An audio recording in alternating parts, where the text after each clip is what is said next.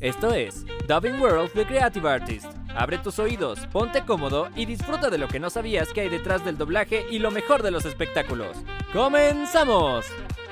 Hola amigos, bienvenidos a esta nueva emisión de Dubbing World de Creative Artists. Como siempre les tenemos preparado un gran programa con un invitado de primera. Estaremos a cargo de la conducción Jonathan Patrick Medina y mi gran amigo Arturo Dubox. ¿Qué tal amigos? Bienvenidos a un programa más de Dubbing World. Pero antes de iniciar la entrevista, ¿qué tenemos preparado mi querido Arturo? Una breve semblanza donde conoceremos datos interesantes de nuestro invitado del día de hoy, en la voz de Iván y a él. Vamos a escucharla.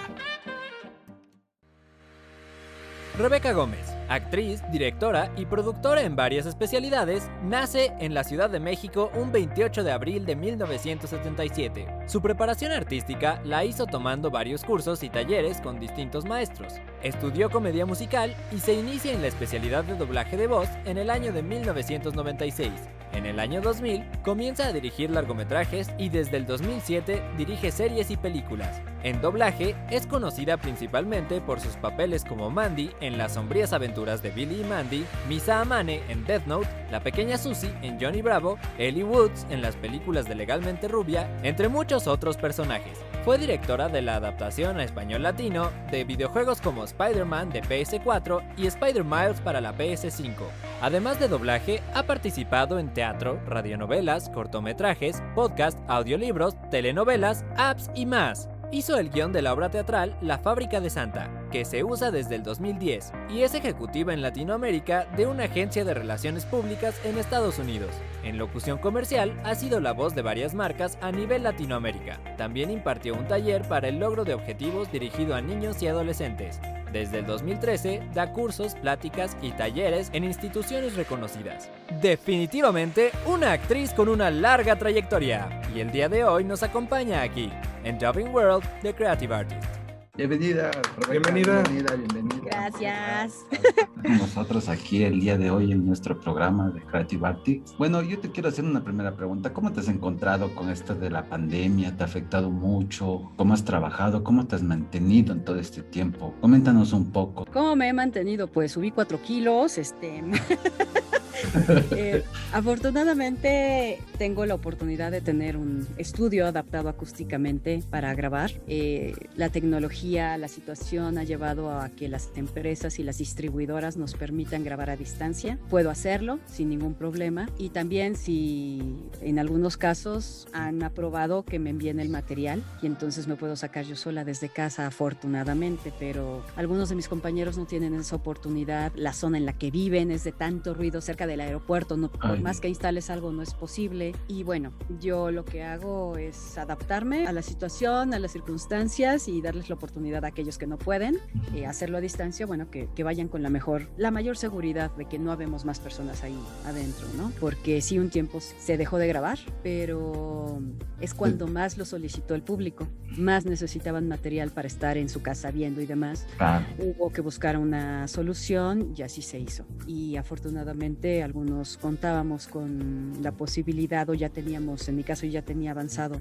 esto hace tiempo y fue cuestión de tener de, ajustar detallitos para ya poder trabajar a distancia, ¿no? Y, y me- al inicio me gustó mucho la pandemia porque es la primera vez en veintitantos años que disfrutaba de lo que yo trabajaba. Porque Ujú. esto que tengo lo tenía pero no lo disfrutaba. Nos la vivimos trabajando. Yo a veces entro a las 8 de la mañana y salgo a las 9 de la noche. Y si llegaba a casa a veces era para dormir y o fin de semana pues llegas a ver todo tu material de dirección de la semana, el trabajo de mesa que le llamamos y, y ajustas tu plan de trabajo, ves tu material, eh, ves los personajes, quién puede realizar cada personaje con sus opciones por si el actor no puede y la empresa pueda organizar sus tiempos de trabajo y estar nosotros ahí metidos toda la semana, ¿no? Entonces no lo disfrutaba y los primeros meses afortunadamente eso es lo que me dejó la pandemia, poder disfrutar lo que en veintitantos años no había podido hacer. Les pasabas de estudio en estudio antes de la pandemia, ¿no? Ahora pues disfrutas de tu,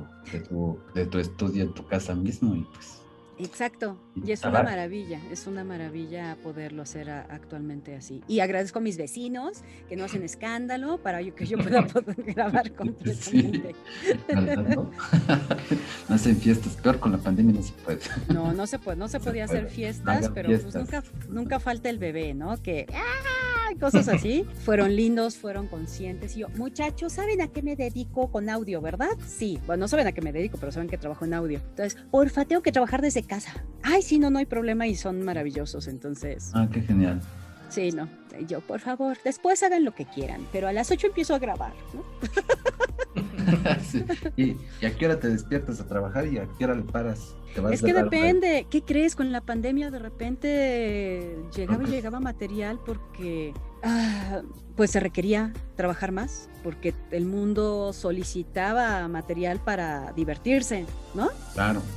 Pero también estaban paradas las producciones si se dan cuenta. Entonces era un tema, ¿no? Mm, había cosas que tenían por ahí enlatadas y sácalas, llena, llena el espacio con cosas nuevas, sean buenas o no, pero mételas. Y entonces eso eh, hizo que tuviéramos un tiempo, mucho trabajo, pero que de repente a las 11 de la noche nos estaban enviando material, ¿eh? Wow. ¿Cuándo me lo puedes entregar? Lo siento, nosotros tuvimos que poner eh, límites. Muchos de nosotros ah. tuvimos que poner límites de con mucho gusto te lo hago, pero no eres el único estudio para el que trabajo. Nosotros no trabajamos para una empresa, trabajamos para varias y no tenemos un sueldo. Tenemos, nos pagan por las intervenciones que tenga nuestro personaje, ¿no? En cada capítulo, en cada película. Pero a quienes les das prioridad, en mi caso, a los personajes fijos que tengo y después vienen el resto de proyectos. También durante la pandemia yo estaba en un proyecto que había empezado dos años antes, eh, un podcast, La Nota Roja, y bueno, no me tocaba estar con ellos en investigación desde el inicio, en pre y producción, ¿no? Pero sí, postproducción sí me tocó estar ahí por toda la parte del audio y fue un show porque teníamos todo diseñado para estar en un estudio todos, ¿no?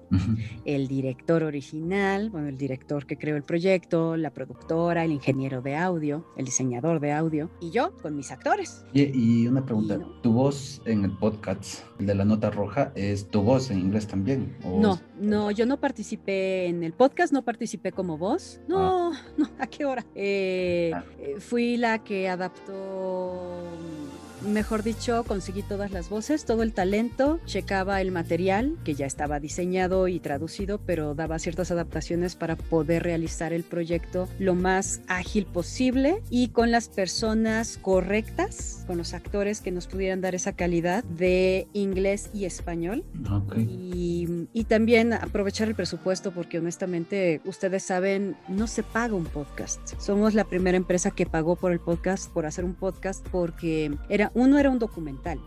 Dos, las personas que, que, colaboraron con nosotros en hacer, se levantó la información y entonces esos testimoniales estaban a veces en inglés y a veces en español por las personas que están involucradas. Entonces los que hablaban en español teníamos que pasarlos al inglés y los que hablaban en inglés teníamos que pasarlos al español. Y es un podcast que salió en ambos idiomas. Entonces, si hubiera sido de inglés a español, casi todo el material está levantado con testimoniales en español. Hubiéramos tenido que pasar todo al inglés y o al español, ¿no? Entonces teníamos esa situación y pues pensábamos hacerlo en físico y pues con una voz para cada personaje, ¿no? Como normalmente se acostumbra. No, la pandemia nos obligó a que, y obviamente el presupuesto, a que a utilizar las mejores voces posibles para los personajes y lo tuvimos que hacer con cuatro actores, dos hombres, dos mujeres y lo hicimos en tiempo récord porque la pandemia pues nos complicó la cosa, las cosas y tuvimos también, si mi oportunidad oportunidad de llenar con varias voces el proyecto, pues yo tenía un cúmulo de actores y personas capacitadas para ello. De este tamaño, mi universo era increíble, pues de repente, ¿qué crees? Vamos a tenerlo que hacer con pocas voces porque pues ustedes saben, producción, tienes un presupuesto y tienes que ir ajustando. Entonces, bueno, ok,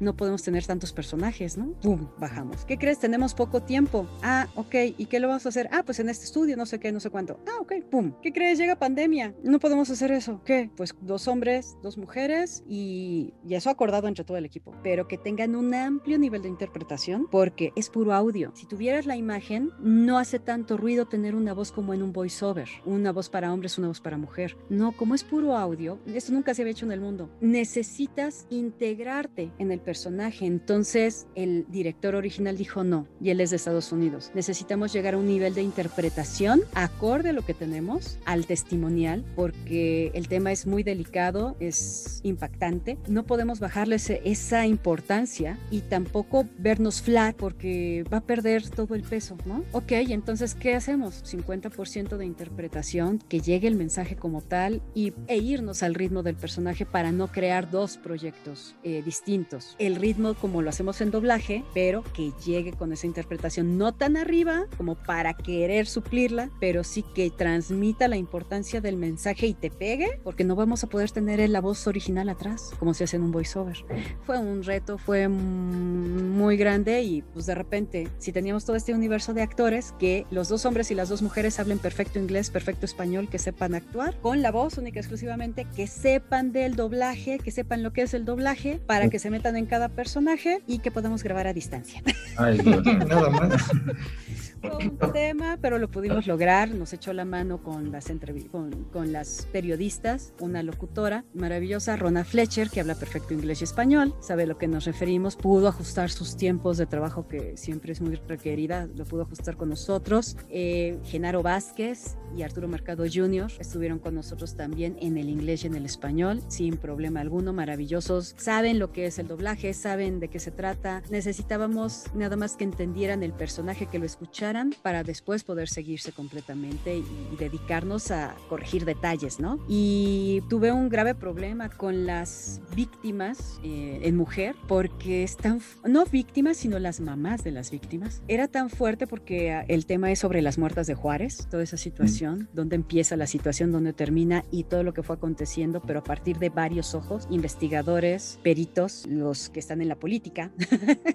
los abogados, las madres y padres de las víctimas y bueno, todo involucrado que se pudo. Eh, fue muy bien hecha la investigación, pero imagínense cómo vas en puro oído desarrollar alguien que me impacte con lo que está comunicando emocionalmente. A mí lo único que se me ocurrió fue buscar una compañera que tuve en cine, que es increíble actriz, Isabel Ehrenlund. Ella la pueden encontrar en algunas series eh, en televisión y en plataformas. Y le tuve que explicar qué es el doblaje para que entendiera el ritmo y que no puede tener el material antes y que lo tiene que conocer en el momento. Pero afortunadamente es una maravillosa actriz, súper comprometida y con dos sesiones que tuve para explicarle qué era y todo, cómo marcar, cómo entenderle, lo entendió perfectamente y wow, lo hizo sin problema alguno y nos hizo a todas las víctimas, bueno, a todas las madres de las víctimas. Ah, wow. Le quedó increíble y domina el inglés y el español. Oye, ¿y cuánto tardaron por podcast? Mucho.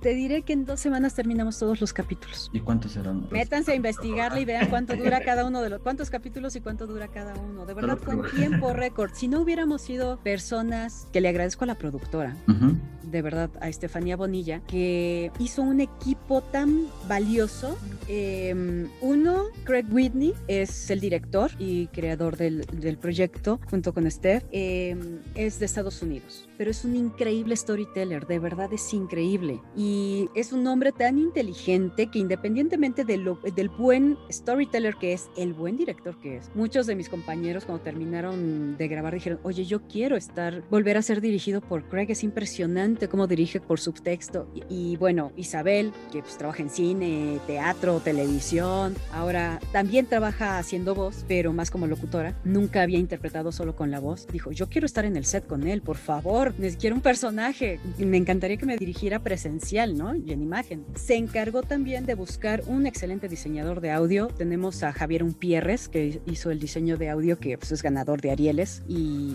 bueno, es argentino, ahora vive creo que en Yucatán. En ese entonces vivía aquí en la Ciudad de México. Eh, Estefanía es colombiana, pero es una chava muy clara en lo que quiere, en organizar y no solamente piensa en el proyecto, sino que ve cómo comercializarlo, cómo le importa a los demás mercados. Y de hecho, cuando llegó, cuando me buscó, es porque quería saber qué era el doblaje, pero nunca me dijo qué es lo que quería. Más me dijo, ¿cómo es el doblaje? ya le expliqué. Y así me integró, pero nunca me ah. dijo de qué era realmente el proyecto. Yo le expliqué lo que era doblaje, proyecto audiovisual, reposición de voz de un proyecto audiovisual. Ya está terminado. Esto era parte de la producción. Entonces fue entre, empezó como doblaje, pero realmente era más pegado a lo que es videojuegos, pero era un documental. Entonces, cuando me involucró fue fue como la explosión de la bomba porque Ah. era una mezcla de todo y con tiempos de otra cosa, ¿no? Pero si no hubiera sido por esa manera tan maravillosa de integrar el equipo con, per- que, con personas que saben perfectamente su trabajo, cada área, no hubiera salido. Y menos con la pandemia. Claro. Porque los tiempos pff, se limitaron y las exigencias fueron mayores. Wow, en serio, complicado. Sí, y afortunadamente ese podcast, bueno, primero nos sentimos como mal porque pues no tuvo el apoyo publicitario que tienen muchos otros, ¿no? No Ujú. tuvimos, no tuvimos, pero llegó a estar en los primeros lugares de habla hispana, de- Ujú. desde su estreno estuvo en varios, en los primeros lugares en distin- a distintos niveles y hemos ido, y en otros países del mundo, por ejemplo Japón, hemos estado en el podcast más escuchado en español Wow, en en español. número 20, y en el número 20, en español. Y nunca lo promovimos de esa forma. Nos ha- a, a Isabel y a... eh, Bueno, a Isabel la buscaron por muchas otras cosas y lo en algún momento, ¿no? Por los proyectos que tiene en televisión, en plataformas, en cine. Pero mm, con la productora y con el director, con Craig y con, y con Estefanía, muchos, muchas universidades los buscaban. No solo de comunicación, sino la parte social y demás lo- los buscaban porque está tan bien hecha la investigación y tan bien contado el podcast que impacta, no solamente en las áreas en donde sucedió y donde y las áreas involucradas, ¿no? Porque va México, Estados Unidos, pero se extiende a toda Latinoamérica y llegó a todo el mundo y solito llegó a tal grado que iHeartRadio nos nominó como mejores podcasts en criminales y, y nosotros nunca tuvimos apoyo o sea, wow. publicitario, entonces pues estamos como que muy contentos porque fue nuestro bebé de pandemia y todo llegó por calidad. Entonces, pues muy satisfechos. Y sigue Wow. estando, un año después sigue estando en los primeros lugares. Ah, ¿En serio? Ujú. Lo voy a escuchar y investigar. sí, ah, ya me pusiste tarea ya. Mentira. Un proyecto que, que por sí solo salió adelante, ¿no? Sin ningún apoyo, digamos. Claro, o sea, ahora todo está reunido con la publicidad, ¿no? Entonces esperabas que en el estreno, bueno, se manejara en varios lugares, a que otras personas lo mencionaran. Ahora sí que los que estábamos involucrados, los cuatro que estábamos involucrados, pues, ¡ay, salió tal cosa! Y, y así fue como boca en boca, boca en boca, boca en boca, boca en boca, y ¡puf! Se hizo muy grande. Claro, y ahí está la, la prueba contundente de cuando se hace un trabajo bien hecho, ¿no? Con los actores, toda Sí. la producción, todo. Todos, todos, todos los que estuvieron involucrados desde la investigación, súper profesionales y expertos en su área. Entonces, no quedó nada descuidado, nada, nada, nada. Habrá de escucharlo. Ser unos más de los escucha. Sí, Oye, Rebeca, y bueno, este, sabemos que eres una mujer súper preparada, que terminaste la carrera de administración industrial y aparte hiciste una especialidad en mercadotecnia, ¿verdad? Creative Marketing Así es, en la marketing. Texas. Ajá. ¿Y qué crees? Acabo de terminar la maestría de emprendimiento e innovación digital hace un año. Y, y sigues preparándote.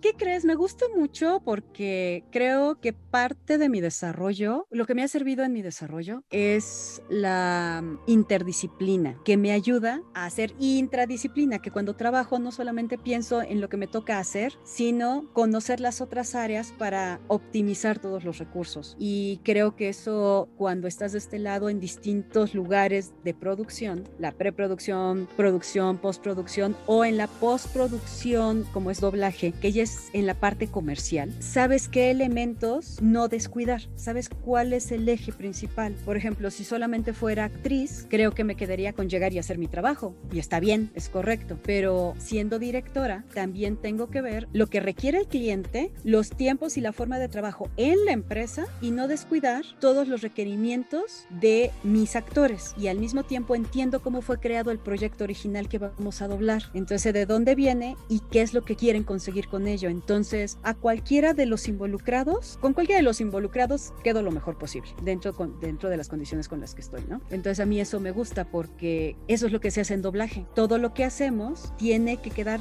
lo más cercano a la perfección porque cuando lo hacemos nosotros quizá estamos involucrados cada uno de los actores en su personaje, pero es un actor, un director, un ingeniero, un traductor, un productor y después los ingenieros que vienen en la postpro, ¿no? QC, layback, mezcla, el cliente y el empresario. Pero esos no son los únicos ojos que van a estar involucrados. Esos son los ojos en el proceso. Van a llegar a miles de millones de ojos. Así cientos de millones de ojos. Entonces, ah. ellos van a ver cualquier detalle que, que haya. Les va a gustar, no les va a gustar. Entonces, tengo que, todos tenemos que ver cualquier error para corregirlo y que si nosotros no encontramos errores, allá es más difícil que los encuentren, que ellos disfruten el proyecto como tal.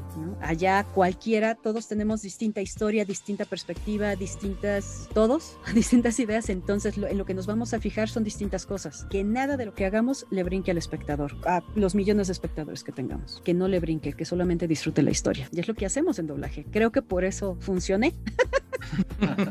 sí, porque pues no todo el mundo pues tiene ese compromiso que, que, tú tienes, ¿no? Que te involucras en todos los procesos y aparte sabes muchísimo más. Es que soy una pulga con hipo, yo siempre lo he dicho. soy muy inquieta.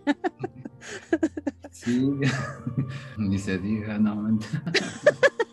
Oye, coméntanos, eh, ¿quiénes fueron tus grandes maestros y qué consejos o enseñanzas te dieron que guardas hasta el día de hoy? Uy, bueno, para estar en doblaje, 100% don Esteban Siller, que yo llegué a tomar un curso que me llamó la atención por producción radiofónica, que era una, una de tantos cursos que llevábamos, pero no por doblaje. Yo, para mí, doblaje eso que X, ¿no? Yo disfrutaba las caricaturas con en español y santo remedio y las series, ¿no? En ese entonces, pues no había, sí había televisión de cable, pero mi familia no había dinero para tener televisión satelital, ¿no? Parabólicas y eso. No, no lo había. Entonces yo me iba al cine y ya. Pero mm, don Esteban Siller fue el que se dio cuenta que yo servía para algo más que para la administración industrial y dijo, a ver, véngase para acá, ¿no? Y yo, ¿qué pasó, don Esteban? Él nunca me dio doblaje, me dio radionovela, me enseñó a actuar con la voz, única y exclusivamente con la voz. Y me dijo, ¿usted es actriz? No, don Esteban, ¿cómo cree? ¿Por qué entró aquí? Ah, pues ya le expliqué, ¿no? De la parte creativa que me gustaba, ¿no? Siempre me gustó, me gustaron las radionovelas, las historias contadas, siempre me gustó gustó mucho el análisis auditivo y crear a partir del oído. Entonces me interesaba y le comenté todo eso. Me dijo, pero usted es actriz. Ah, claro. Sí, bueno, pero usted ha hecho teatro. Ay, claro. ¿Pero dónde? Bueno, en la escuela, en talleres que, en los que he participado. Siempre fui muy cercana al teatro. Cada fin de semana estábamos en el teatro. Nos llevaban mis papás. Me gustaba esto, me gustaba lo otro. Estudié canto, estudié actuación, estudié este, danza, ta, ta, ta, ta, regional, bla, bla, ¿Ha estado en un escenario? Sí.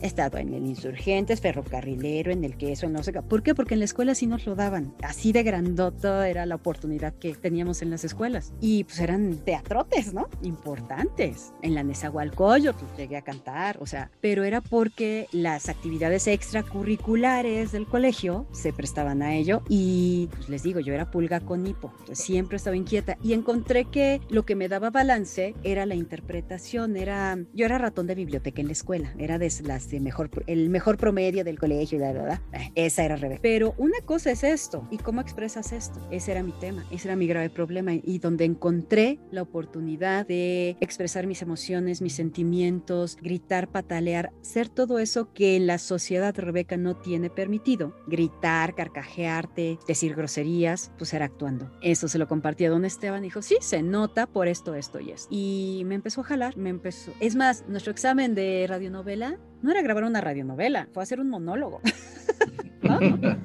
Y bueno, así también conocí en ese curso, conocí a muchos otros. De hecho, don Esteban en esa escuela estaba asociado con Luis Alfonso Mendoza. Conocí a Andrea Coto, a Jorge, a Jorge Labat, a Pepe Labat, a Armando Coria, me dio clases. Tuve maestros maravillosos como Antonio González Caballero, que era un excelente dramaturgo, excelente maestro de voz y dicción. Tiene su propia tenía su propia técnica vocal que a la fecha este, sigue en boga, es de las mejores del mundo y o base de otras que son ahorita las más importantes en el mundo, muy similar a Linklater, por ejemplo. Y así empecé a conocer muchas personas maravillosas que fueron mis maestros. Y también dentro de esta instrucción que yo tuve en los colegios, que nada que ver con doblaje, pues tuve personas grandes, grandes, grandes, grandes, grandes, como uno de los mejores acordeonistas adolescentes del mundo, que cuando yo lo conocí, pues ya era adulto, eh, Luis Antonio Barberena. Tuve clases de canto con Martín Plata, que lo puedes ver en muchas películas del cine de oro mexicano mexicano, eh, muchas personas de ese tipo grandotes. Después empecé a tomar, sí, ya saliendo de doblaje, que don Esteban Siller en algún momento me vio y dijo, ya muy, muy, no, ¿cómo cree don Esteban? ¿no? sí, se cree muy, muy, tenga, y, nos dio a otro compañero y a mí, a Gabriel Ortiz y a mí, que sigue Gabriel Ortiz como director y actor, nos dio una lista de empresas para irnos a reportar. O sea, realmente estoy aquí por don Esteban Siller. Ahí conocí otras personas maravillosas que eran súper exigentes, pero a mí me gustaba ese reto porque grabábamos todos juntos. Entonces no es lo que tú supieras hacer y no era la técnica, porque la técnica cualquiera la puede tener. Habla sincronizado y ya. Llega al nivel igual que está dicho ahí, pues lo puedes decir igual, ¿no? Eso es facilísimo, es técnica, pero llega al nivel de interpretación, uno que tiene el personaje ahí y dos, grabando juntos el nivel de interpretación que tenían tus compañeros, porque si no te escuchabas disparejo y, y en ese entonces no era que estuvieras mal en técnica, que quedaste de volumen un poco más bajo, que entraste tarde, quedaste corta, no, aquí era la por interpretación se hacía un retake o se hacían más tomas, esa era la corrección que se hacía, entonces aprendías diario, diario te cambiaban un, un, reto junto, ¿no? Y aprendías de ellos, siempre, siempre, siempre. También tuve, ya en ese proceso me metí a estudiar comedia musical, que ya había hecho, pero nunca había tenido una instrucción. Estuve un tiempo y tuve la fortuna de tener maestros que yo admiraba, como Memo Telles, que es excelente coreógrafo. Tuve a Olga Casab, que bueno, es de las mejores maestras que conozco para explotar tu voz. Eh, no los tuve mucho tiempo porque me salí, creo que al primer segundo semestre, porque tuve un accidente muy fuerte y me salí. Y fue muy chistoso porque ahí también tuve de maestro a Rafael Perrín, que bueno, lo conocemos por ser excelente actor, director, su, su padre, excelente actor y director también, pero pues tener la dama de negro, veintitantos años ininterrumpidos a toda Latinoamérica, solamente él y tener a un Germán Robles haciendo lo que sabía hacer, fue mi maestro. Y pero también viene del mismo colegio del que yo salí. En su tiempo eran puros hombres, cuando yo llegué pues ya era mixto. Bueno, entre comillas, un edificio atravesando la avenida era de hombres, el edificio antiguo, y los nuevos pues, eran con mujeres, ¿no? pero no, no, no mixtos por estar juntos, sino cada quien estaba por su lado. Pero mm, digo, ahora cuento con la fortuna de, de contar con su amistad, pero en ese entonces era mi maestro, ¿no? Pero yo ya sabía quién era. Y estuve rodeada de personas maravillosas que, que al paso del tiempo te los topas por algún curso, por algún trabajo que realizaste. Alumnos míos en doblaje después me llevaron otros, otros cursos maravillosos como los de cine, ¿no? Ahí, bueno, Luis Mandoki yo le digo que no es mi maestro, es mi gurú, porque lo que con él aprendí no fue solo entender el idioma del cine, a hacer cine, sino a integrarme como persona y que todo lo que aprendí vivencialmente le dio una forma, ya tenía una estructura para tener base de lo que yo ya hacía, ¿no? Como directora, como actriz. A la fecha, mis Isabela Ehrenlund la conocí, de hecho, ahí. Y antes nos veían los actores de cine, de teatro, a los de doblaje nos veían mal, nos veían feo, éramos que los mineros del doblaje, ¿no? Éramos los feos. Los topos, Carlos. Exacto, éramos los feos, ¿no? Ay, este, claro, hay mucho ego, es de véanme. Sí, pero aquí no había necesidad de que te vieran, ya sabías quién era, digo, había un Tintano, un Flavio, un este, un Claudio Brook, un Pedro de Aguillón Papá, este, había tantos grandototes, una Evangelina Elizondo, Edith González también estuvo en doblaje, este, la Chilindrina, o sea, todos eran de doblaje, Kalimba, o sea, todos. Y de los que eran de doblaje, tamañote, actor, cantantes, son personas integradas artísticamente y con mucha calidad, porque era muy exigente. El doblaje era la especialidad más alta, porque no eras tú, eras cualquier personaje que tuvieras enfrente. Entonces, métete al ritmo, a la forma, a la intención, la interpretación de otros con su personaje y no estudiabas. Todo, para todo lo demás sí estudiabas, ¿no? Todas las otras especialidades. Entonces, tu agilidad mental era muy exigía mucho y al adaptarte a cada personaje también, ¿no? Leemos por bloques, no, no por línea. Nuestra memoria es muy ágil, pero esa es práctica, pero necesitas esa base tan grande de, la actuación. Entonces, si nos, nos veían mal porque estábamos ocultos, ¿no? Pero ahora con redes sociales nos voltean a ver y todos quieren estar de este lado porque la calidad del doblaje era increíble. Nos llevó a ser los mejores del mundo por un tramo totototototote. Pero imagínense, llego a doblaje y me topo con personas de ese tamaño, personas que yo había visto en el teatro y te los topas, ¿no? Llego a cine y me topo con esos mismos compañeros que ya son súper estrellas, se siguen yendo a preparar ¿no? Con esas personas. Y las personas que tú veías como que grandototas, inalcanzables, no en doblaje, sino en Hollywood, grandototas, te están dando clase y son los más sencillos del mundo. Entonces, todos esos que vas, te vas topando son maestros. Unos igual cuando era niña, con instrucción escolarizada, pero no te das cuenta de lo grandotes que eran. Llegaba yo a ir a fiestas de alguien que, ándale, vente, porque yo estudiaba canto, ándale, vente. Le pedían permiso a mis papás, ¿me la puedo llevar a una fiesta? No sé qué, no sé cuánto. Me tocó conocer a Jesús Monarres cuando yo era adolescente, yo tenía 13, 12 años, y Jesús Monarres ya era Jesús Monarres, del dueto Lara y Monarres, ya había ganado el OTI como compositor, y era el que, ¿qué haces tú aquí? Estamos puros adultos, me gusta, ¿no? Vente para acá, y me tocaba todas sus canciones, y era el que, a ver, ¿cuál? No, esa no, porque es muy de adultos, viene, viene Becky, ¿no? me dicen Becky, entonces tal cosa, ¿no? Y esos eran, también son maestros. Ahora me lo topo y me lo topé ya adulta. Cuando era adolescente me lo topé en varios eventos así. Y entonces llego ahora, ya adulta, y digo, pero igual no me reconoces. Se me queda viendo. Bueno, ¿te acuerdas de tal cosa? Soy Becky. No, bueno, o sea, fue como descubrir a... Claro, sí, después de décadas, ¿no? Y así eh, tengo ese tipo de maestros de vida increíbles que tú crees que igual estás en el hobby, igual estás en la fiesta, igual estás en la reunión, pero la realidad es que son maestros de vida. La manera en cómo se comportan, la, cómo te enseñan de, mira, no, no, yo no sé tocar ningún instrumento, yo no estoy negada para eso, o sea, no, no, no, no, no, pero sabes cantar, vente para acá, ¿no? No, no sé cantar, soy entonada, bueno, eres entonada, vente para acá, te voy a enseñar eso. Es padrísimo. Y era súper sano, bien cuidado, ¿no? Pero creo que era otra forma de vida, ¿no? No era tan acelerado, no era tan tecnológico, entonces valorábamos otras cosas, que eso me doy cuenta ahora, ¿eh? No, en ese entonces pues nada que ver, pero si no hubiera visto esas personas, cómo se desenvolvían con otros iguales que ellos, en esas reuniones iba Patricio, iba este, híjole, es que yo los veía ahí, ¿no? Pero igual eran personas que tenían un súper recorrido, Carlos Cuevas, este, Aida Cuevas también, este, Oscar Chávez, pero iban ni siquiera, ay, hola, ¿cómo están? Buenas tardes, no, era de que estaban en la reunión y ya, pero al verlos aprendes de, ellos, entonces también los considero maestrazos, pero sí, maestros, maestros, todos esos que los que nombré, este, pero sí, yo creo que las palmas se las lleva Esteban Siller, pues el que me llevó de este lado a lo que me dedico, ya llevo veintitantos años dedicándome a esto, y Luis Mandoki que, bueno, no, donde antes de que Luis, este, don Antonio González Caballero, que me enseñó a educar mi voz, y es de lo que vivo, todo lo que hago es con la voz, y Luis Mandoki obviamente que me hizo integrar todo eso para poderlo desarrollar en todas las áreas en donde me quiera expresar, ¿no? Pues Esos tres y todos los demás. Pues definitivamente todos los días aprendemos cosas nuevas, por más preparado que estés, siempre van a salir cosas nuevas y toca irse preparando, aprendiendo, leyendo, instruyéndose, etcétera. Bueno, permítanos un momentito, Rebeca, vamos a entrar a nuestro primer corte. Entonces, no se muevan, regresamos con más aquí con nuestra gran invitada, Rebeca Gómez. Yo no creo en los finales felices. Ah, es un placer conocerte. Soy Misa Amane. No podía esperar más, así que traje esta libreta. ¿Te gusta poner manzanas y bananas? Manzanas y venenes. Mencinis y fininis. El arrancar tenía una presión espiritual mucho más fuerte de lo que esperaba. No me digas. Aguizotl te envió a hacer esto. Robarás el anillo y se lo darás. Mi estilo de cristal puede cristalizar lo que sea. Necesitas más de 10 años de experiencia para poder enfrentarme, niño. Espero que tengas una carrera de repuesto en mente, porque todo este asunto de la estrella pop se terminó. Ahora. Espera, Iki. Si entras a esa dimensión para alcanzar a tus amigos, tu cuerpo volará en mil pedazos.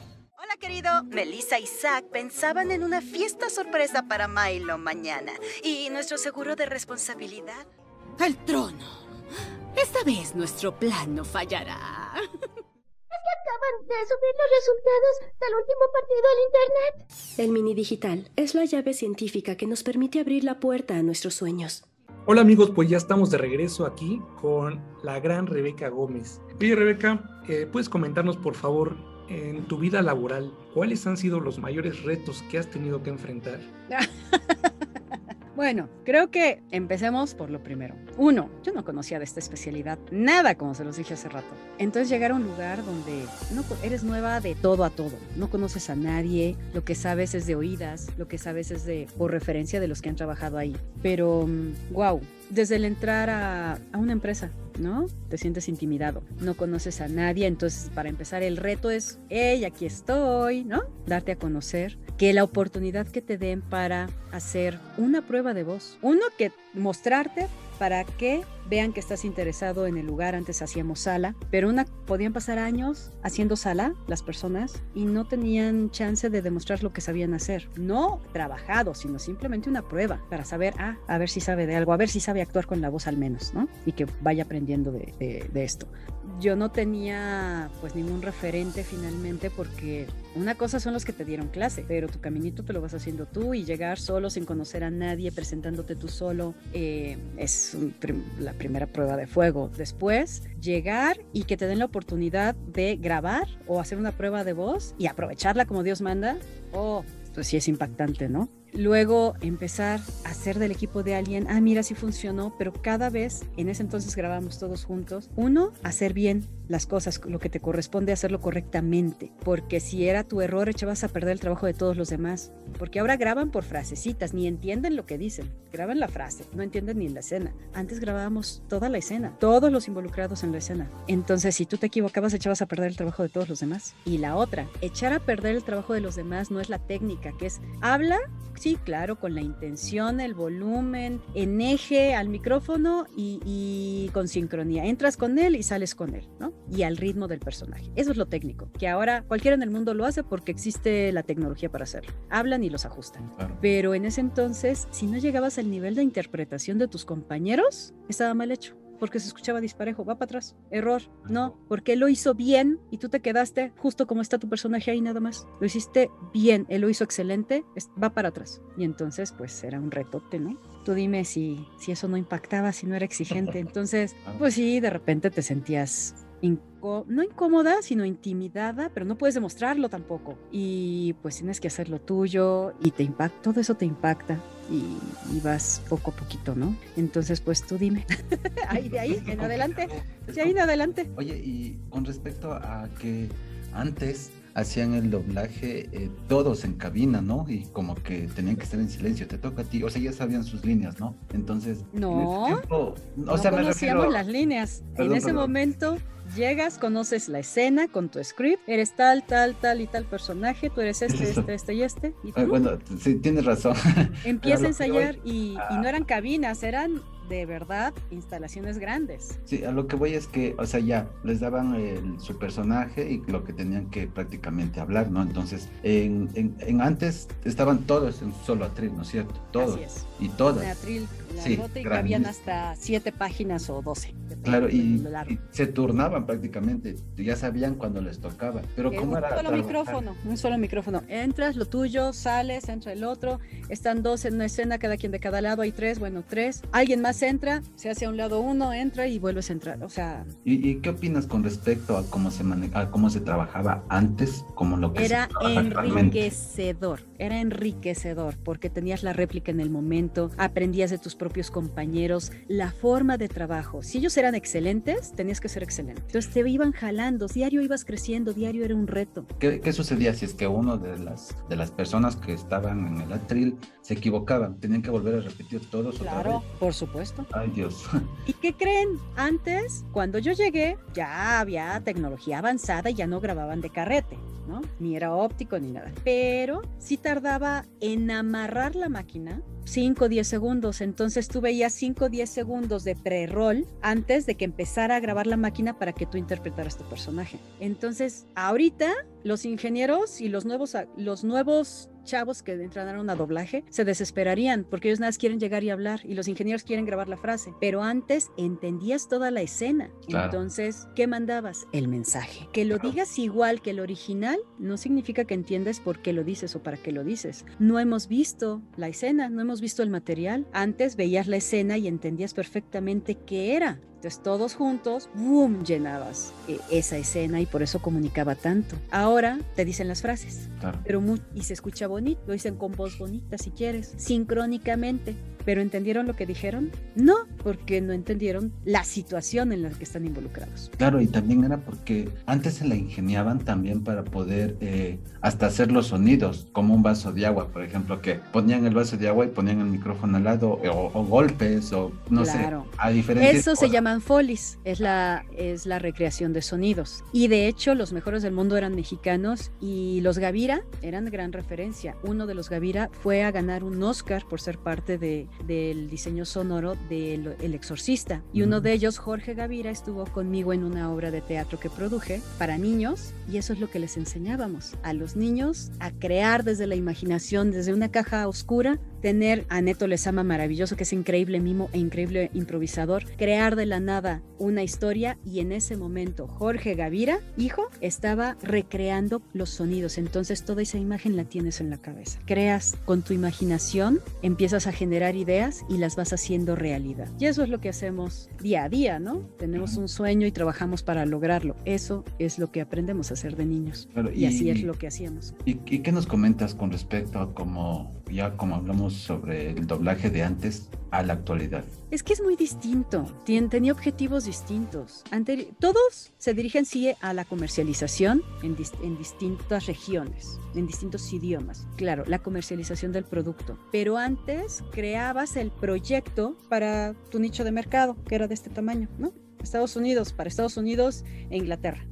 Realmente lo creabas para eso, pero cuando hubo la oportunidad de, mira, esto puede funcionar en otras regiones, les interesaría, no sé qué, no sé cuánto, tienen una afinidad en estos temas, claro, lo adaptabas, hacías el doblaje para adaptarlo a la cultura, no solo en idioma sino los temas, la terminología, la, la, misma interpretación, ¿no? Pero eran creados de origen para abordar un tema regional. Si tenía cabida en otro lado, obviamente lo adaptabas y entonces era una adaptación cultural. Ahora, con la tecnología, tantos avances, la comunicación tan ágil, bla, bla, bla, bla, bla, bla, está creado desde su origen para que en todos lados se entienda. Están aprobados los nombres para lo que lo entienda todo el mundo. Los temas para que no ofendas a ninguna parte del mundo. Que cumplas todos los requerimientos internacionales para que nadie salga ofendido, para que todos lo acepten. Entonces ya no podemos cambiar nada. Y la exigencia a la hora de la entrega, obviamente también cambia. Sí, alzo esto y ya encontré ¡ay, salió hoy tal cosa! Sí, pero salió hasta en una plataforma, entonces su estreno debe estar en todos los idiomas. Si está pegado al aire en el original, imagínate cómo está el doblaje.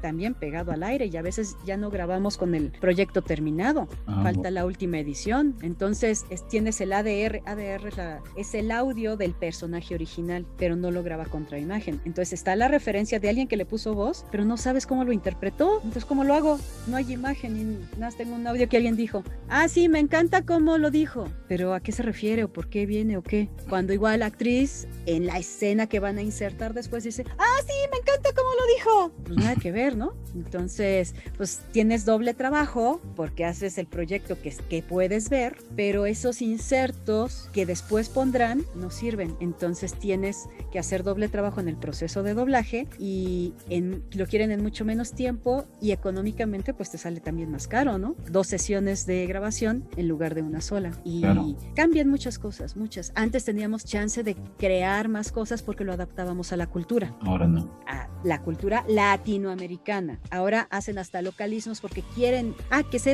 como México. Sí, pero dentro de México tenemos muchas regiones y muchas, muchos modismos, ¿no? Mm, muchas formas de hablar. Entonces, si en la misma Ciudad de México, por colonias, no entendemos qué dijo el otro si lo usa con su código, ¿no? No. Entonces sí puede sonar muy gracioso para ellos que entienden ese código, pero para los demás ya no. Entonces a mí me gustaba más el doblaje de antes, que todos lo entendíamos, no importa de qué lugar fuéramos. Y claro ejemplo, vean los monstruos, los locos Adams, del Rey León para atrás. Todo eso era creado para que se entendiera en todo Latinoamérica. Aún las groserías, no necesitas decir una mala palabra para decir que estás ofendiendo a alguien. Con la simple intención de cómo dices la frase, ya estás agrediendo a alguien. Entonces, entonces, no importa. Y el, español es tan rico que puedes utilizar un montón de palabras. Y si estás bien educado, sabes utilizar el idioma, queda hasta en labiales. Las, donde cierras la boca queda perfecto. Y respetaste la historia original y con gran interpretación. Entonces, para mí era maravilloso. Vean cualquiera de esas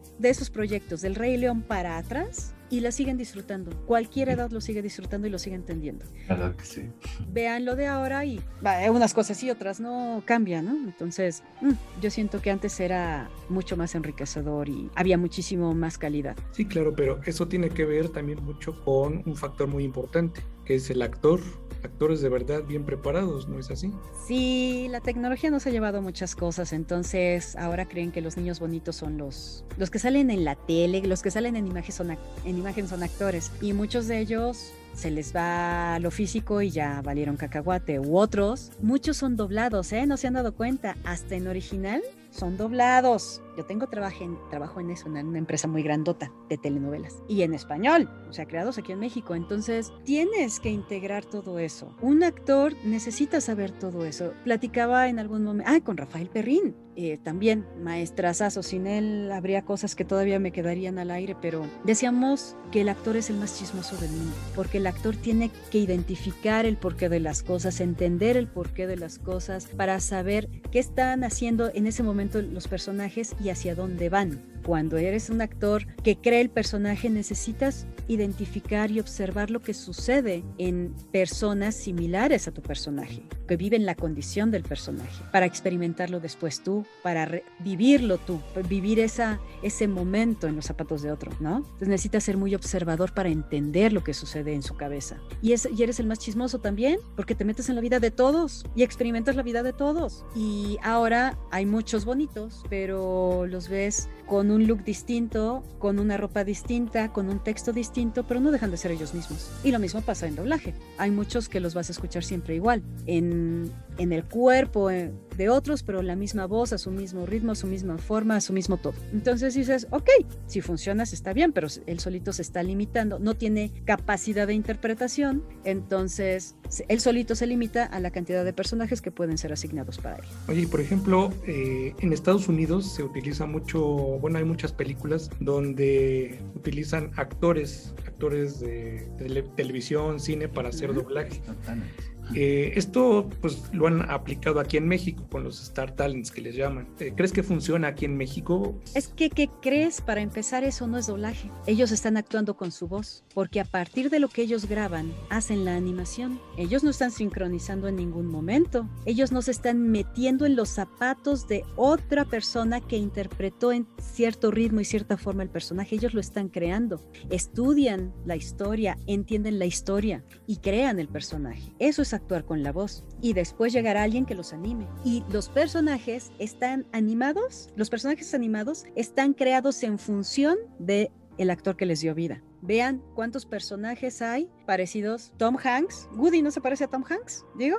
Tiene mucho de Tom Hanks. Vean el, el burro de Shrek, las cejas, los ojos, les ponen hasta nodos para ellos no tener que sincronizar eso. Muy fácil. Un actor de verdad creando un personaje, Señor de los Anillos, y eso lo pongo mucho en clases, es de mis básicos. Benedict Cumberbatch, crean, haciendo a Smog en El Señor de los Anillos. Su casting lo ven y hay, y búscanlo en internet, Smog, Benedict Cumberbatch. Su casting es la pura voz, y en el momento en que suben y muestran su rostro para ver quién es el actor, no ves a Benedict nunca. Sigue metido en el personaje, en, en Smog, en el dragón. Y es de los pocos que hicieron también la corporalización de su personaje. Ves cómo estaba en el set como si fuera videojuego, él creando el personaje. Y en videojuego, antes, uno era la corporalidad del personaje y otro era la voz. Y ya la gesticulación, pues ya los tenías, ¿no? Con, con el que le hizo la voz y los nodos, tecnológicamente. Pero eso es un actor de verdad, se mete en el personaje, pero él no está haciendo doblaje, aunque después lo veas animado y en una película, está actuando con la voz. Eh, según tengo entendido, pues normalmente cuando sacan una nueva película muy muy buena y saben, y saben que va a tener mucha acogida a nivel mundial, entonces buscan Star Talents eh, normalmente en Estados Unidos, en Estados Unidos. Y ah, en Estados Unidos. ¿Por qué necesitas crear de origen algo con calidad? ¿A quién vas a buscar? A los que saben actuar. A muchos ganadores del Oscar los tienes ahí. Sí, pero... Actúan con la voz y es una especialidad arriba porque te quita toda la corporalidad, todas las herramientas del actor que hay alrededor para interpretar algo, quítalas y quédate solo con la voz. Solo un muy buen actor sabe actuar con la voz. Pero sabemos que en Latinoamérica, pues prácticamente viene el, el, el jefe, el dueño, el, como dicen aquí, el mero mero del producto y pues quieren que esto, también quieren que hagan Star Talents en Latinoamérica. Pero algunos dicen eso no va a funcionar porque normalmente nosotros no estamos en que vamos a ver el Star Talents porque sale en esta película. No, a nosotros solo nos interesa la actuación y pues no importa quién de la voz, pero en sí la historia de la película, de la serie, de lo que se venga, pues se tenga acogida porque no aquí no es como en Estados Unidos vamos a ver el Star Talent porque sacó su voz ahí sino que nosotros queremos que haya calidad. Es que qué les llaman a ustedes qué es lo que cuál es el concepto de Star Talent ese es solamente de Latinoamérica. Y lo ponen las distribuidoras que han hecho del doblaje una estrategia de comercialización nada más. Porque te ahorras la estrategia de comercialización para vender un producto que viene de Estados Unidos y lo tienes que meter en Latinoamérica. Ya está comprobado que va a ser un éxito porque por eso compraron ellos el producto, para distribuirlo en toda esta zona. Pero, ¿para qué gastar en la estrategia de comercialización en Latinoamérica si puedes llamar personas que ya son famosas, contienen una imagen, tienen cientos de miles de seguidores o millones? Llámalos. Pero ¿qué estás vendiendo? Estás vendiendo a esa persona y a su con sus seguidores. Pero el producto original no lo estás respetando porque muy pocos se meten o saben meterse en el personaje que está ahí enfrente. Uno. Y dos, muchos por esa estrategia están pidiendo que se ven, que sean ellos. ¿Por qué? Porque están vendiendo la imagen de esa estrella popular, popular pero ya le dieron en la torre, a mi parecer ya le dieron en la torre al producto original, porque cuando desaparezca esa estrella o llegue una nueva generación y no sea del nicho de ese persona, de ese actor o influencer o el que sea que manden llamar, ya no está viendo el personaje que está creado en pantalla y no conoce al otro. Y ahora, son, se esfuman en tres segundos. Entonces ya siento que esa misma, mejor dicho, que la calidad con la que fue creada de origen el proyecto, tan grandote, a la hora de llamar tanto a Star Talent, no quiero decir que no haya quien sí lo sepa hacer, personas populares que sepan hacer bien su trabajo, claro que lo hay, pero necesitan ser actores y entender cómo funciona esto y meterse en el personaje que está ahí. Pero si la misma distribuidora te dice, no, quiero que te, escuches tú con tus personajes creados en la tele o que te escuches como tu personaje en medios de comunicación, ya no respetaste el proyecto original. Claro. Y lo, lo volviste inmediato. ¡Boom! Gran popularidad. Una semana, adiós. Y ya no se mantuvo este proyecto. Cuando lo quieres volver a comercializar, pues ya no va a funcionar. Necesitarás hacer otro doblaje o ya lo mandaste a, la tumba o yo qué voy a saber. Pero, y te sale muchísimo más caro. Los famosos Star Talents en Latinoamérica te cobran millones. A mí me encantaría que nos pagaran por lo menos alguna vez que nos pagaran con seis cifras antes del punto. Alguna vez, por lo menos. Al más popular a Mario, a René, que alguna vez les pagaran eso. Y ya no lo vuelves a revender. Cuando se termine tu manera de distribución, pues ya desapareciste el producto, lo vuelves efímero, cuando de origen fue creado para que dure forever and ever, ¿no? Así es. Oye, Rebeca, ¿nos permites un momento? Vamos a nuestro segundo corte y regresamos. Creative Media Partners, también conocida como Creative Artists, es una empresa dedicada a la representación de talento, principalmente operando desde los Estados Unidos de América, y ahora expandiendo sus operaciones en México. Actualmente está en el proceso de reclutamiento de actores, escritores, directores y showrunners para poder ser considerado para representación, envíanos un correo con tus materiales a info.creativeartist.com. También nos puedes encontrar en IMDB Pro como Creative Media Partners y en nuestra página web como Creative Artist, además de en redes sociales.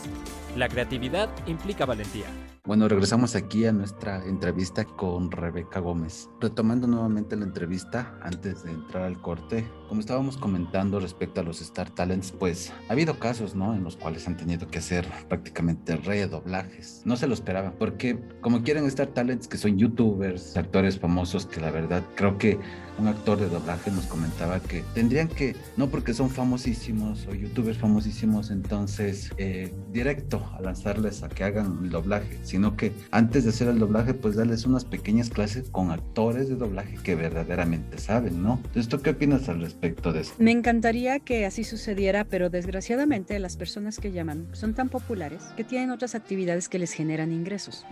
¿Tú crees que tienen tiempo de hacerlo? Y muchos de ellos, ¿crees que tienen la humildad de llegar a tomar clases con un desconocido o con alguien que era mal visto antes de las redes sociales? ¿Se acuerdan que les dije? Tengo compañeros directores que les han llegado los managers de youtubers, oye, fíjate que estuvimos en contacto con tal no sé qué, sé que están grabando en tú estás grabando tal serie o estás grabando tal videojuego, dirigiendo tal videojuego. Este, em, te, te hablo para proponerte no sé qué, no sé cuánto, fíjate que sabes, no me funciona porque tampoco saben la dimensión ni las exigencias a las que trabajamos aquí. Aquí no es de, ay, trabajo media hora y descanso. Ay, déjame tomar una llamada. No podemos entrar ni con celular. Así se los pongo. Nosotros grabamos por lo menos 60 loops por hora. He conocido Star Talents que los llaman y les ha quedado muy bien su personaje. Dos loops por hora. Porque necesitan estudiar el por qué, para que entiéndelos. A ver, memorízalos. A ver, ahora que quede. Ándale. Sí te quedó muy bien, está sincronizado, pero no está interpretado. Va de nuevo, como lo dijiste. Y nos ayuda mucho el ingeniero porque, a ver, cierra los ojos. ¿Te acuerdas cómo era esto, lo otro? Ok.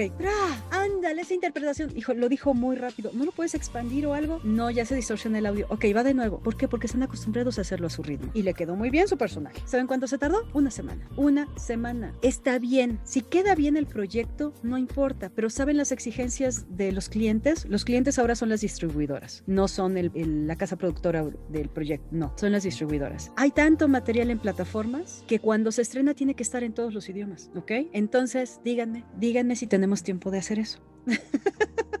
No podemos, las exigencias son muy distintas. Si creen, por ejemplo, que actuar con la voz y doblaje es lo mismo, no, una cosa es actuar con la voz, otra es hacer doblaje porque te tienes que meter en lo que ya está creado. Claro. Pero tenemos la gran ventaja de que ya está terminado el proyecto. Entonces ya hubo un director que autorizó la toma, que la perspectiva de la toma, que está, eh, cómo está en eje la cámara, ta, ta, ta, nos habla mucho, la narrativa visual nos dice mucho, la forma en que actúa el personaje en esa escena nos dice mucho, los acentos en la música nos dice mucho, los efectos que hay. Entonces percibimos todo eso y nosotros podemos reproducirlo en el nuevo idioma, en el idioma que nosotros hablamos. Sí, claro. Y tenemos que adaptarnos al ritmo y la intención y fuerza que tiene, que tiene el actor en pantalla al que estamos doblando, ¿no? Ok, pero hacer videojuego no es lo mismo, señores. No, eso es diferente. Estamos dentro del proceso de producción. No vemos una sola imagen. No sabemos siquiera cómo es nuestro personaje. Nos, a veces nos dicen, ay, es en SoundSync. Ok, va, perfecto, pues con el puro audio. Es en LipSync. No tenemos imagen. Apenas está la silueta de nuestro personaje en la, ahí en un, algún escenario que también está como con huecos, porque están trabajándolo apenas, apenas lo están creando. Solamente tenemos un análisis auditivo y no vemos la escena completa. No entendemos por qué lo decimos. Tenemos que hacer el análisis por audio y nos ponen tasa de grabación. ¿Qué es la tasa de grabación? Las líneas que tenemos que grabar por hora de acuerdo a, a la calidad de audio que estén, a, a, la exigencia del audio que nos estén indicando. Si no eres actor, si solamente sabes sincronizar, nunca vas a llegar a la interpretación y el director está limitado a si te tardas más,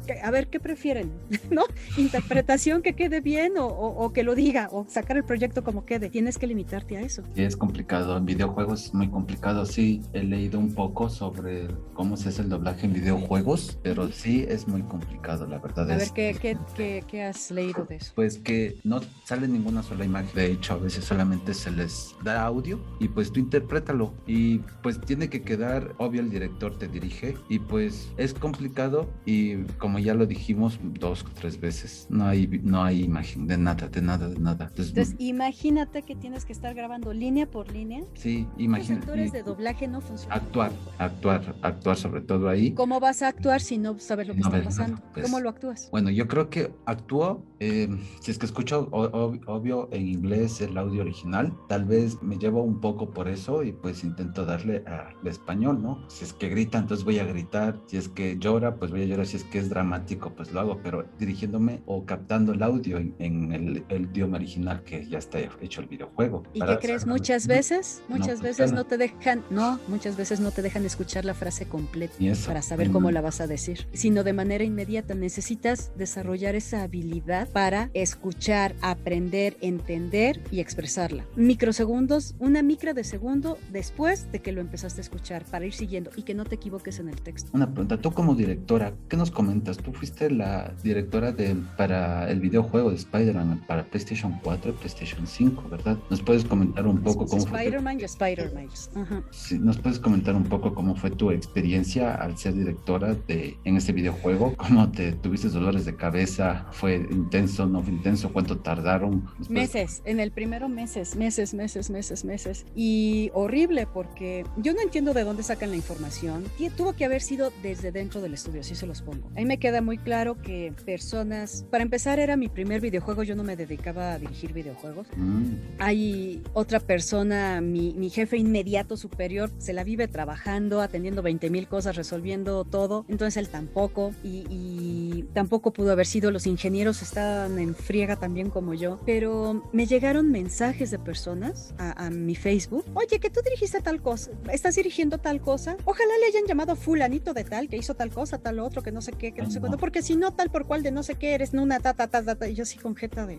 no jodas, es en serio. Uno, cómprate una vida, te regalo una libretita, unas crayolas y dibújate una vida. Pagar, ve un árbol ahí, trépate a la rama más alta y amárrate ahí hasta que dejes de estar verde y ya te sueltas. Pero de verdad, o sea, la gente es mal y no tiene ni idea. Nosotros no tenemos idea, menos ellos van a tener idea de las condiciones que nos dan. Y uno, la persona por la que ellos pedían que yo le hubiera hecho prueba, no hace doblaje. Y de hecho, la manera, la, el porqué de que ya no esté en esos lugares es porque efectivamente pues no tenía tiempo para esto y pues no, ningún distribuidor tiene el tiempo de esperar todo eso, ¿no? Em, la otra, los presupuestos que nos dan son limitados. Tenemos que cumplir un presupuesto porque no vas a invertir, es una inversión de origen. En la localización no vas a invertir el cuádruple o el quíntuple por alguien popular porque no sabes quién es. El que vendes es el personaje. Y tres, lo más importante del mundo. No conoces el personaje, no sabes cómo es, cómo es la voz, qué te dice la voz, qué lleva la historia. Ni nosotros sabemos. Yo como directora llego y ahí me dicen, ah, mira, estas son las condiciones, estas son las líneas, esto es no sé qué, esto es no sé cuánto, solamente tenemos tantas horas, no sé ¡Ah! A veces tienes que cambiar hasta de micrófono, por áreas, por bloques. Y el pobre ingeniero vuelto loco porque, ay, aquí va a gritar. Y no sabemos va a gritar hasta que ya escuchamos el guamazo, ¿no? En el aire. Mejor dicho, no va a gritar, sino aquí, este, bueno, sí puedes ver medio en la gráfica, a veces te das cuenta, ¿no? Pero no puedes estar en 20 cosas a la vez. Y están enlazados varios países al mismo tiempo cuando estás haciendo eso. repórtale, ah, esto está mal en la traducción, eh, eh, pero no sabes si puedes alterar o no la traducción. El que tradujo tuvo otras indicaciones, yo ni siquiera sé cómo funcione, pero no tiene lógica. ¿Por qué lo digo? No lo digo. Esto no lo dice en inglés. Todos tenemos derecho a equivocarnos y todos nos equivocamos. Entonces, justifico esto, no lo justifico, me entretengo ahí tipeando o no tipeando. Este, son muchísimas cosas al mismo tiempo. Y aparte, escucha la línea, entiéndela y dirige el actor. A ver si ah. lo dijo bien, si no saturó en el micrófono, si fue las condiciones de audio correctas y o interpretación. ¡Tarán! Son muchas cosas al mismo tiempo, muchas cosas. está, está tan especializado el proceso ahí que si la gente que está involucrada no hace las cosas con todo el compromiso del mundo y lo mejor posible, le das en la torre a todos los demás. Esa es una realidad. Es mucho más exigente, es mucho más demandante y requiere muchísima más disciplina y muchísima más cultura. Sí, imagínate que haga un videojuego y que ese videojuego normalmente una persona, yo bueno, yo sí, sí he jugado, entonces se demore en, en pasar niveles, en, o sea, yo a veces me pregunto y digo, o sea, ¿cómo le hacen? Como por ejemplo de que te regresas a una, estás pasando por un, nivel, digamos, de una persona ahí que esté herida y todo y comienza a hablar, ¿no es cierto? Entonces tú sigues, ya te habló y bla, bla, bla, es parte del juego. Entonces continúas caminando y entonces te tienes que regresar por ahí mismo y la persona te habla. Y tienes que regresar otra vez, pero te dice diferentes cosas. ¿Cómo sincronizan eso? ¿Cómo le hacen eso? Entonces no tienes que solamente decir, estoy ahí. Eso. Y te demoras hasta semanas jugando y pasas jugando ahí metido horas y pasas, juega y juega y juega y pues imagínate, debe ser. Pero eso involucra muchas cosas. Un proceso tecnológico, un diseño del videojuego y lo más importante, la historia. Los gamers no, no se han dado cuenta que para crear una historia, bueno, así de fácil, a me ha tocado conocer a los creadores de, de los videojuegos, la historia y todo, y no saben que son doctores en letras, que son increíbles dramaturgos, dramaturgos, escritores de historias, storytellers. ¿Por qué? Porque la cultura, el crear una historia, el leer, es el conocer para con tu imaginación crear mundos alternos, nuevos mundos, es la base de todo, para que ustedes después se diviertan con, un con algo así y que en el camino va requiriendo muchas otras especialidades para integrar todo en un videojuego que ustedes cómodamente disfruten y sea un reto para ustedes. Si tienen un videojuego papita o que no les interesa la historia, pues para qué lo juegas, ¿no?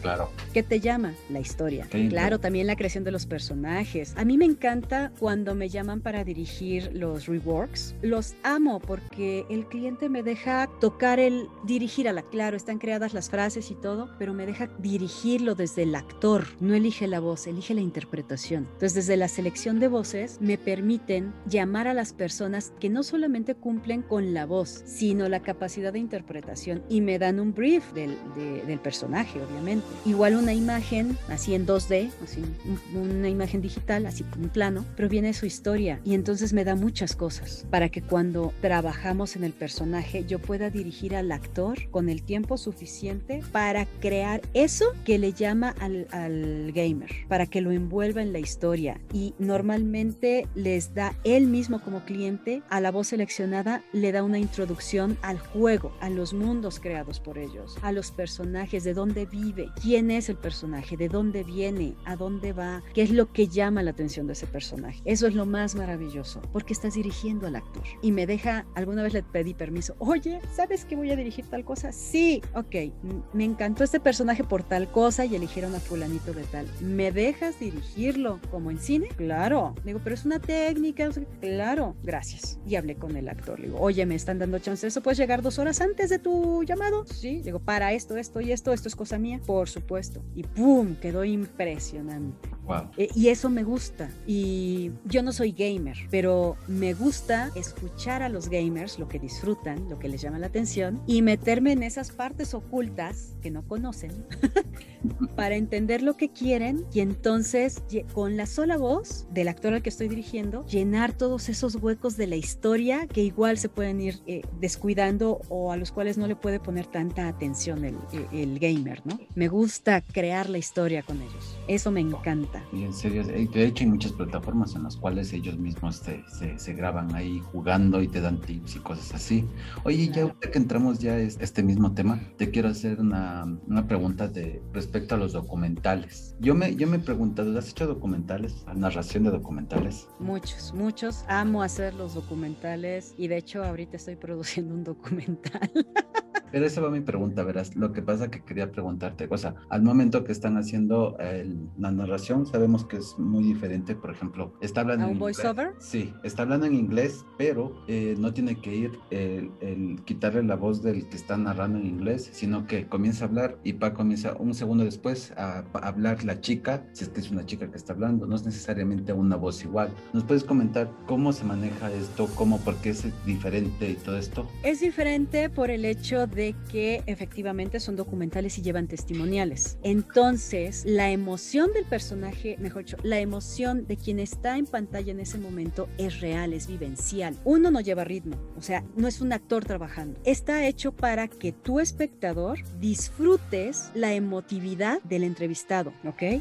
Pero tienes a un Pepe Grillo en español, bueno, en tu idioma, diciéndote, dijo esto, dijo lo otro, ta, ta, ta, ta, ta, ta. Es como una traducción simultánea, sin estorbarte lo demás. Por eso el voiceover no lleva. Uno tiene, sí, dice la frase ta, ta, ta, ta, ta, ta, ta, aquí, y esa misma idea traducida en mucho menor ritmo la tiene que decir alguien, ese narrador. No es narrador como tal, pero es alguien que hace un voiceover. Te dice lo que está diciendo, te da la idea de lo que está diciendo esa persona, pero no con su intención, no lo estás doblando. Doblar es recrearlo completamente. Entonces también tienes, la técnica te dice que tienes que empezar un poco después para que el espectador entienda la emotividad, el por qué el proceso de pensamiento de la persona que está viendo en pantalla y después entra Pepe Grillo a decir, dijo esto, dijo lo otro. Esa es la idea, la esencia. Y obviamente está la frase aquí y el voiceover en México lo hacemos así porque funciona mucho mejor en el proceso de pensamiento. Entras después que empieza a decirlo el que está en pantalla, pero terminas con él la frase, la idea completa. Y entonces ya puedes empezar otra cosa. Hay quien lo pide que entre después y termine antes, pero te hace muchas bolas. Te hace, a mí me hace, mi cabeza de repente grita un poco porque dices, si hablas el idioma o entiendes cómo está el personaje ahí enfrente, te revuelve la respuesta del personaje. Pero para eso está hecho, para que disfrutes la emotividad del entrevistado, pero tienes alguien que abajito te está dando la traducción de lo que está diciendo. Wow, no lo sabía, la verdad.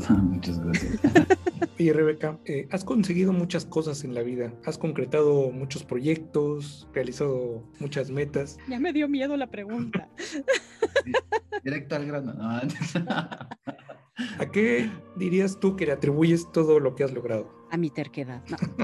No, mira, yo antes me quejaba mucho de que fueron muy exigentes en mi casa mis padres, te- se los juro. ¿Para qué me exiges tanto esto? ¿Para qué lo otro, no? Y de verdad, la disciplina era estricta, muy estricta, la exigencia, meterte en un montón de actividades extracurriculares. Cumples con la escuela porque es tu obligación, buenas calificaciones y después me cumples con lo que quieras, lo hacemos, lo cumplimos. Ahora, pues, ahí está Rebeca, ¿no? Pero mm, cumplía con todas las expectativas que tenían de mí y aparte yo seguía buscando lo que me llenaba. Pero ahorita, a esta edad, a este nivel, creo que si no hubieran sido ellos así, si no me hubieran exigido lo que me exigieron y no me hubieran preparado, no me hubieran dado las herramientas que tengo, no podría estar haciendo lo que estoy haciendo. No hubiera podido llegar a, ah, esto me gusta ver, lo intento, ¿no? Pero si lo voy a intentar, con todo, si no, ¿para qué me gasto? Hay otras cosas mejores que hacer, pero así pienso yo. Soy, puedo decir que sí soy perfeccionista. Perfeccionista no es que yo soy doña perfecta, no, al contrario, me siento la que no sé nada. Entonces ya logro algo y digo, híjole, me equivoqué aquí, ¿no? Y volteo a ver a esas personas que brillan por eso para aprender de ellas. Entonces mi exigencia de repente va más allá. No es bueno, pero tampoco es malo. Los extremos siempre son malos. Eso he aprendido. Pero si no hubiera sido por esa exigencia y por esa oportunidad que me dieron de tener tantas herramientas desde niña, no hubiera podido hacer lo que hago. Tengo un carácter también que si me dicen, si no creo en las cosas, no las hago para empezar. Pero si quiero hacer algo, hasta topar con pared. ¿Por qué? Porque nadie me lo va a contar. Si no pude, lo intenté, hice lo mejor que pude, hice mi mejor esfuerzo, pero nomás no sirvo para esto. No, pero no me quedé con la semillita de quiero hacerlo. Y aunque fallé, identifiqué eh, que hay cosas que los otros son buenos, sí, pero no están hechas para mí. Y además he contado, me he topado con personas maravillosas, como se los dije en el camino, y ellos siendo las estrellotas, estrellotas no porque sean reconocidos, sino estrellotas porque las personas alrededor valoramos su trabajo. Hay gente extremadamente talentosa y no es popular, ¿eh? Y ellos, he contado con la fortuna de que me han compartido sus buenas y sus malas. Entonces aprendo de todos ellos, lo, me gusta escucharlos y mm, lo que me sirve lo hago parte de mí. También me he dado muchos guamazos en la vida, no tienen idea.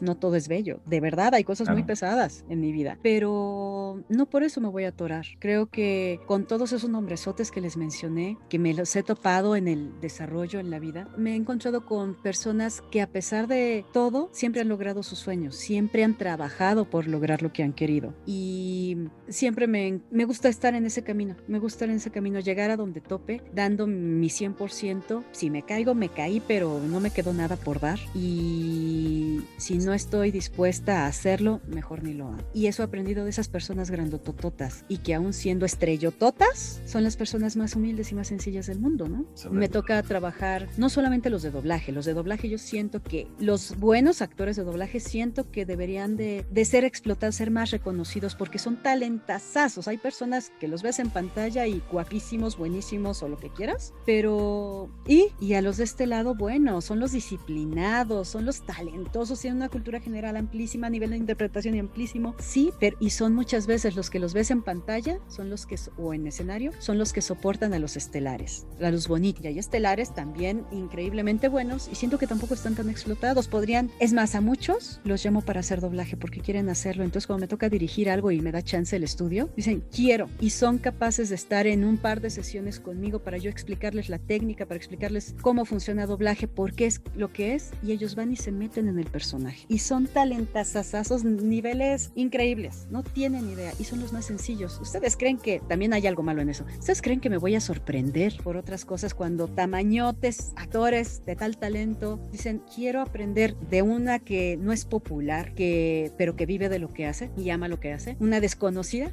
que vive adentro de una cabina. Pues te, te muestro de lo que me apasiona y te muestro lo que sé hacer y go ahead, ¿no? Y son los más disciplinados, más entregados, que no te están cobrando. No, yo no les estoy cobrando por enseñarles lo, lo poco que pueda yo compartirles o mucho que pueda presentarles en su proceso, pero no les estoy cobrando, pero ellos tampoco me están quitando nada, al contrario, estoy aprendiendo de ellos. Y creo que en, este camino de desarrollo me ha tocado toparme con esas personas enormes, enormes. En México conocemos también del colegio, pero muchas generaciones distintas a, a la mía. Me ha tocado conocer animadores, directores de cortometrajes y películas, como un Carlos Carrera, como un Miguel Anaya Borja, que tienen premios internacionales reconocidos por su dirección en tal cine, en animación, en live action, lo que quieran, este, ganadores de festivales internacionales, segundo lugar en Palm Spring, Arieles, Diosas de Plata, y son los más sencillos del mundo. Un hombre tan preparado como Rafael Perrin, sí, fue mi maestro, pero cuando me siento a comer con él y su familia, no saben el taller vivencial de ser humano que, que me llevo puesto.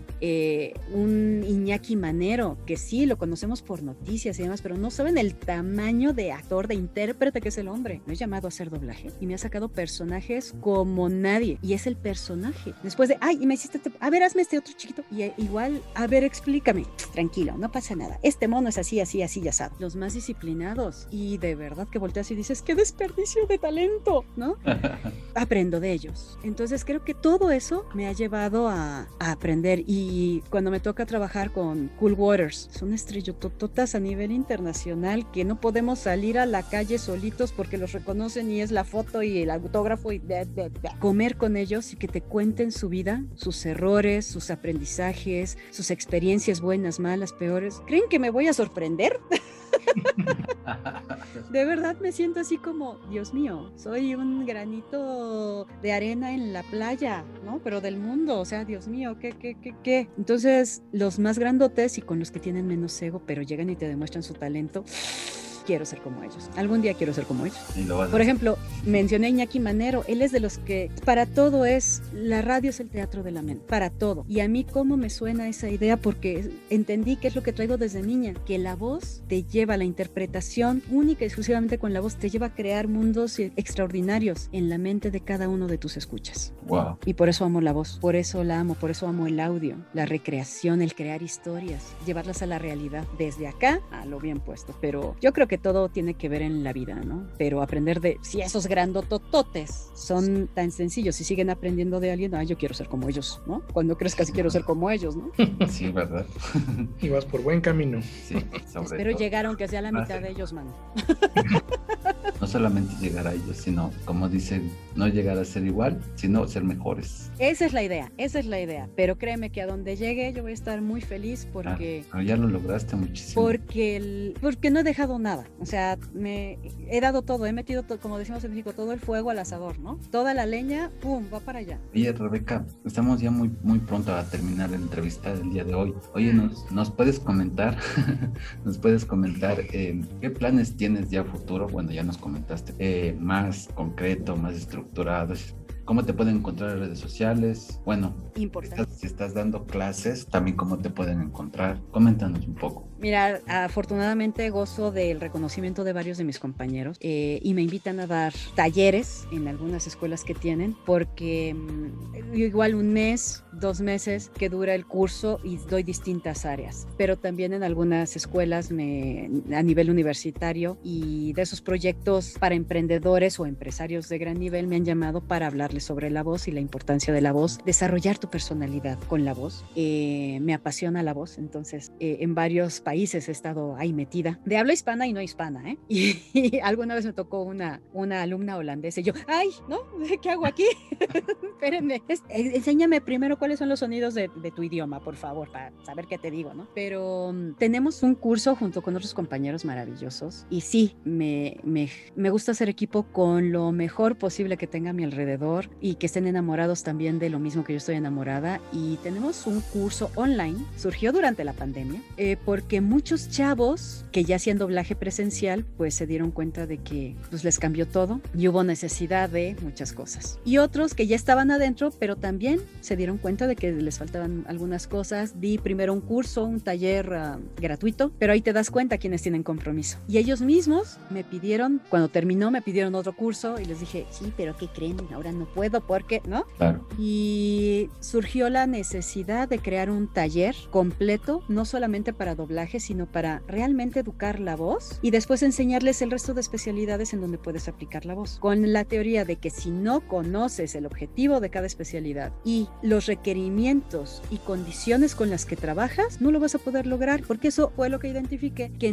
les pasó a los chavos. Sabes hacer una cosa, pero te vas a la otra y no funcionas. Y cuento con el apoyo de maestros impresionantes y maravillosos reconocidos a nivel internacional, no solo de Latinoamérica, sino de más allá, como un León Pablo. Ahora Llevera Isa también estuvo con nosotros acompañándonos, expertos de la voz a muchos niveles. Mucha gente grandotota ha acudido con ellos y trabajan en las instituciones más grandes de Latinoamérica. Andrea Coto, que es excelente actriz, que es reconocida por ser voz de actrices increíbles como una Barbara Streisand, Diane Keaton, Meryl Streep, bla, bla, bla, y me puedo seguir con todas ellas, ¿no? Madre de dos maravillosos actores, como la voz de Thor y la voz de Batman, por ejemplo, así los van a identificar más, los Gutiérrez Coto, y maestra de muchas generaciones, eh, maestras de actuación, porque aquí la base es educar tu voz y saber actuar, que son sobre todo a, a nivel internacional, han ido a Corea a dar cursos, a Estados Oh. Unidos, ahorita está otra, en Canadá, han tomado talleres en varios lugares para especializarse, pero también, y otra cosa, que todos estamos muy metidos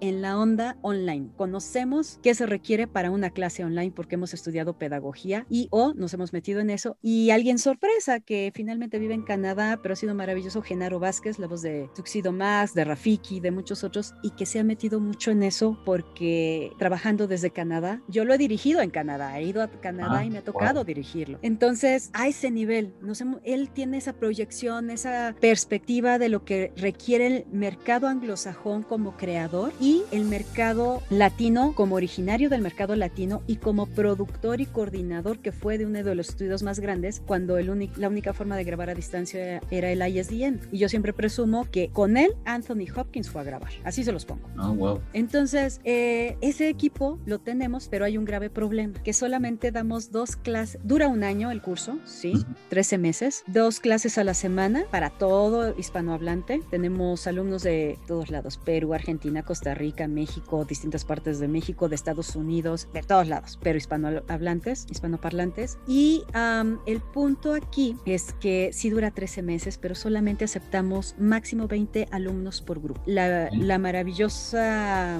lo que amamos es que todos los que están involucrados ya son profesionistas de la voz, ya son profesionales de la voz y se han dado cuenta de que tuvieron mucha técnica, pero les faltaron muchas cosas en la base. Y ahorita se están reestructurando, tenemos productores de radio, tenemos locutores comerciales, chavos que ya estaban empezando en doblaje, chavos de doblaje ya especializados, eh, tenemos actores de carrera, hijos de super locutores a nivel internacional, locutor, de cronistas, de gente súper pesada que, que sabe lo que quiere, entonces creo que vamos por muy buen camino, pero solamente damos dos cursos al año de esto y solamente son 20 personas por grupo. Estamos hablando de que son solamente 40 personas por año, pero estamos súper comprometidos con ellos. Por eso también damos clase en algunos otros lugares en lo que nos corresponde, pero ya me han pedido mucho, muchos me han pedido y quizá abramos un curso los sábados. No sé, todo depende si se reúnen otro grupo de personas porque los que estamos involucrados queremos de verdad que sean, en- que estén enamorados y apasionados por lo que hacemos, para que exploten todo ese potencial que tenemos en la voz, que lo usamos pero no lo hacemos brillar. Y bueno, eso puede en Antes de redes que- sociales, espérame, Ujú, dime. No, te iba a preguntar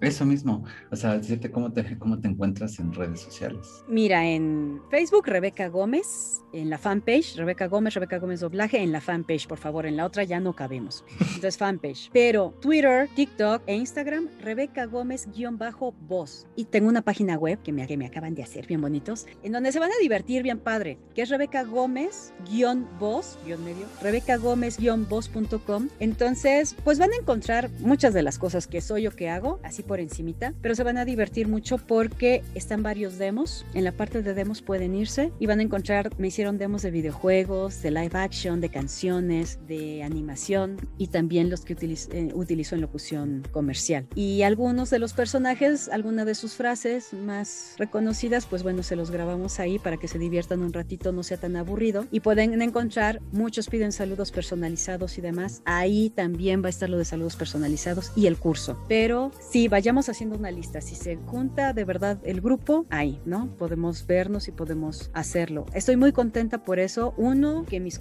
que mis compañeros se unieron a, a a este objetivo de un curso bien estructurado, diseñado justo para las personas que quieren dedicarse a la voz y es teórico práctico y que siendo online cuesta trabajo comunicar. Bueno, aquí quiere seguir y seguir y seguir con... Es más, los viernes hacemos sobremesa para seguir ya fuera de clase, seguir platicando y nos hemos pasado hasta cinco horas con Genaro Vázquez, wow. todos los alumnos y demás, porque de verdad es tan bonito ver que se apasionan y, y se enamoran de las cosas y lo aplican diariamente y ver la evolución muy rápido. Y pues el chiste es eso, que lo que a nosotros nos costó trabajo, ellos no se compliquen la existencia con tantas cosas tan maravillosas y tan fáciles ahora. Y mm, que también tengo una idea, quitarles esa idea loca de, es que no tengo amigos aquí, es que es nepotismo, no sé qué. Yo no llegué con ninguna referencia, ni con amigos, ni vecinos, ni familiares, ni nada. Entonces, si yo pude, creo que cualquiera puede, ¿no? Sí, y en mi casa todos son científicos. La única loca soy yo. Entonces créanme que cualquiera puede. Rebeca, ¿Y algún consejo de vida que nos puedas regalar, por favor? que hagan lo que quieran. Que lo que esté aquí adentro, háganlo. Y como dice Beto Castillo, las ganas solamente sirven para ir al baño. De verdad, hacer, no pensarlo, no imaginarlo. Háganlo. Si no accionas, nunca vas a llegar a ningún lado. Y a todos nos da miedo. A todos nos da miedo todo. Les digo, yo al entrar a una empresa me daba miedo, pues no conocía a nadie, era un lugar desconocido siempre, ¿no? claro, personas distintas, actores distintos, directores distintos. Bueno, yo conocía nada más al de la puerta, ¿no? Es el único familiar para mí. O sea, pues ahí todos los días sola, ¿no? Pero si lo haces, vas avanzando. Si solamente te quedas con la idea y el miedo solamente te paraliza. Entonces, atrévanse, no se pierde nada. Todo lo que está aquí se puede lograr. eso es verdad, verdad. Como mi proyecto esperando tener éxito. Pues no esperes a tener éxito. Desde el momento en que lo estás haciendo ya lo tienes. Muchas gracias, de verdad. Oye, Rebeca, nos la hemos pasado genial aquí contigo. Ha sido muy gratificante tenerte con nosotros en Dubin World, que llega gracias a Creative Artist. Esperamos seguir en contacto contigo. Y oye, eh, antes de despedirnos ya de la entrevista del día de hoy, ¿nos puedes hacer algunas de tus voces para despedir el programa?